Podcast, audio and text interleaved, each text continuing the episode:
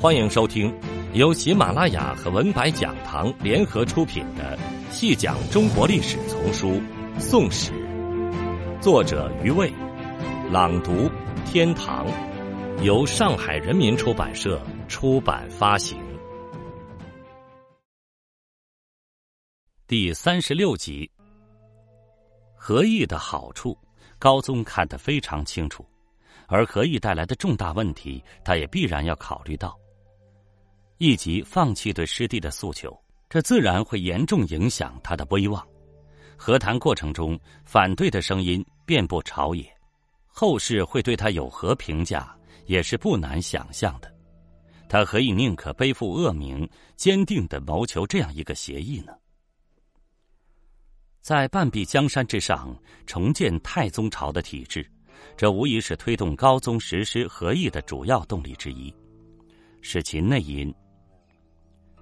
恢复与合议是两难问题，两者将导致完全不同的军事体制。若欲恢复，急需维持现状，甚至继续给某些大将增兵，则大将的隐患可能导致不可收拾的结果。而合议以及收兵权，又相当于放弃宋对金争取主动权的努力。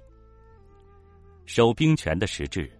是免使少数大将掌控过大的力量，重要军政，朝廷需有主导权。在形式上，就是要割裂各支大军原有的整体性，将兵员交由更多将领来统帅，使各部相互牵制，而无力与朝廷相抗衡。但这个结果。与高宗和张逊一度表示的集中兵力北伐的主张明显相悖。若就对外战争的角度看，显然非常不利；内外之间仅能择其一端。但恢复尚有其他难处，有军事体制以外的因素使之难以实现。马匹的缺乏导致军队守御有余而缺乏攻击力。募兵体制下，兵力难以扩张。自从骑兵成为突击的主要兵种之后，平原作战骑胜于步，这一点始终没有改变。像契丹、女真等，从各种记载看来，完全是依靠骑兵作为取胜的主要平势。契丹利于骑斗，钝于步战，其长处在于机动性。女真军队作战，先以步军当先，这步军几乎全是两河征发的千军，主要用于冲乱敌阵，而不顾及其自身损失。至于女真兵，则为精骑，今人自称不能攻打一百余个回合，何以为马军？战败也不溃散，收队徐徐退却。若金军南侵，宋军可凭关隘、坚城、水路予以阻遏，并逐渐消磨其兵力。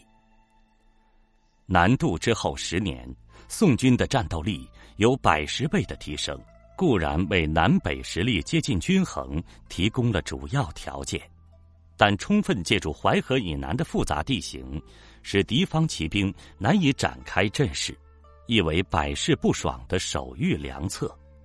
但是，若宋军北上，不但天然屏障不能再为所用，还需攻打敌方的坚城。更有甚者，宋军骑兵少而步兵多，渡过淮河之后，必然要在大片的平原之上进行会战，则步兵大多不能当金军精骑百余回合之冲击，故平原作战很难取胜。即使人力足以当其冲突，马却是太少了。小胜后，欲扩大战果，却无法追击，这几乎是一味的挨打。举国上下耐战的马匹有限，故兵种的配置整体上受到了限制，这是北伐所遇的主要物质障碍。早在北宋，马的问题就长期困扰着朝廷。就马政而言，比起幽云之无法收复，更严重的是夏州一带由割据而独立，以及宋夏对立。唐代的主要产马区域在宋代失去一半，另一半则过于近边且人口繁数，也无法提供安全充足的目的。因此，北宋前期主要在河东、陕西向藩部买马。随着西夏的崛起，仁宗中期以后，西北买马越来越困难，马源不足，质量日下。促使神宗在熙宁七年改革买马的方式，设立专门机构查马司，有两个总部，一个在四川成都，一个在陕西秦州。从四川获得大量帆布不可或缺的茶叶，在陕西向他们换取马匹，这样对马源的吸引力增加，再加上开西河路，或多或少有助于获得马匹。情况有所好转。到了南宋，马政治困境进一步突出。由于陕西陷落，想翻布买马之路不通，查马司川秦两个总部当然也合而为一，驻于成都。西部仍然是马匹的主要来源，但现在主要是向川西的西南夷买马了。川马的质量远不如西北马。这在当时是人所共知的事。买来的马很难用于作战，而且从西部往东运输的途中大半死亡了。南宋政府甚至无可奈何的把它当成是击泯南方少数民族的一种手段。为广开马源，甚至尝试从广西买入经大理转运而来的吐蕃马，马匹质量虽高，价格却贵。且数量有限，盛时不过每岁千匹，入境的马匹根本不足以建立一支强大的骑军。北宋时，也曾尝试由民间买马，以补入境马匹之不足，但民马不耐战阵，故此法并无实际效果。李纲于建炎元年任宰相时，复推行此政，扩民间马匹输军。除了扰民外，很难有别的结果。马的问题成了一个死结，自始至终未能解决。绍兴元年，刘光世发现了枯竭生穗之祥瑞，借以恭维皇帝圣政。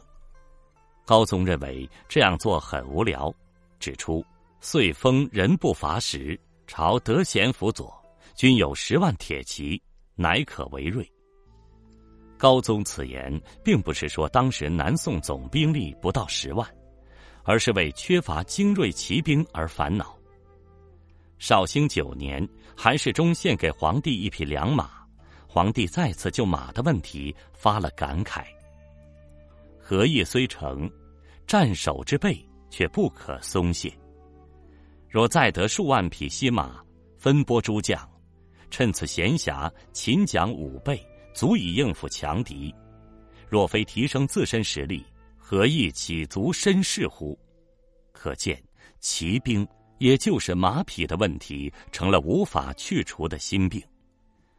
若是恢复了北方，甚至打到燕云，马匹自然不成问题。可是要恢复北方，首先需要马匹的支持，这个圈无法自圆。反映到宋金的问题上，马匹的缺乏造成了一个难以破开缝隙的僵局。金固然没有南下灭宋的力量，宋却也无力北上恢复故土。财政问题也非南宋首次面对，北宋时即已如此。宋代从未进行全国范围内的土地重新分配，也就不便重建征兵制，而实行全员招募。募兵制之下，兵力与财力直接相关，数十万、上百万的军队，其耗费一直占政府税入的一半以上。最困难的仁宗庆历以后，英宗朝养兵的费用要占取税入的五分之四左右，难度之初，兵力远不及北宋之多，但南境疮痍之余，能提供的赋税也极其有限。随着经济与财政状况的不断改善，兵员数也持续提高，攻军的压力始终难以缓解。绍兴初，全国军队十九万四千，高宗虽不是个简朴的人，但总算是节衣缩食，临安的工事也没有一口气建起来。长期住在北宋的杭州官署里，靠当时财政收入，勉强养得起兵。在此后的长期战争中，兵员持续增长，至绍兴十二年合议成，复调整至二十一万四千，虽经缩编，还是比绍兴初多了两万，自然难以遏制支出的增长趋势。更大的问题是，南宋时每兵的平均耗费也较北宋有大幅提高。南渡以后，战争第一，建言中。将领带兵四处作战，则成地方供应军需。绍兴以后，基本上是各城军区，并配备专门官员负责公馈。皇帝学习北宋制度，逐渐剥夺了大将们管理后勤的权利。但形势却不容朝廷恢复北宋另一项制度，即兵将两分，所以。将领得以致力于扩张军队的开销，提高士气，也加深军队和自己的感情。朝廷对军事服务的迫切需求，使将领们可以理直气壮的向朝廷求取补给，可以强势的要求后勤官员绝对服从。至于财政是不是供应得上，与他们的职责无关。绍兴八年。吴介为川陕宣抚使，后方的军事家属没有及时领到俸米，拦在吴介码头鼓噪。吴介大怒，执意要杀负责攻军的利州路转运副使。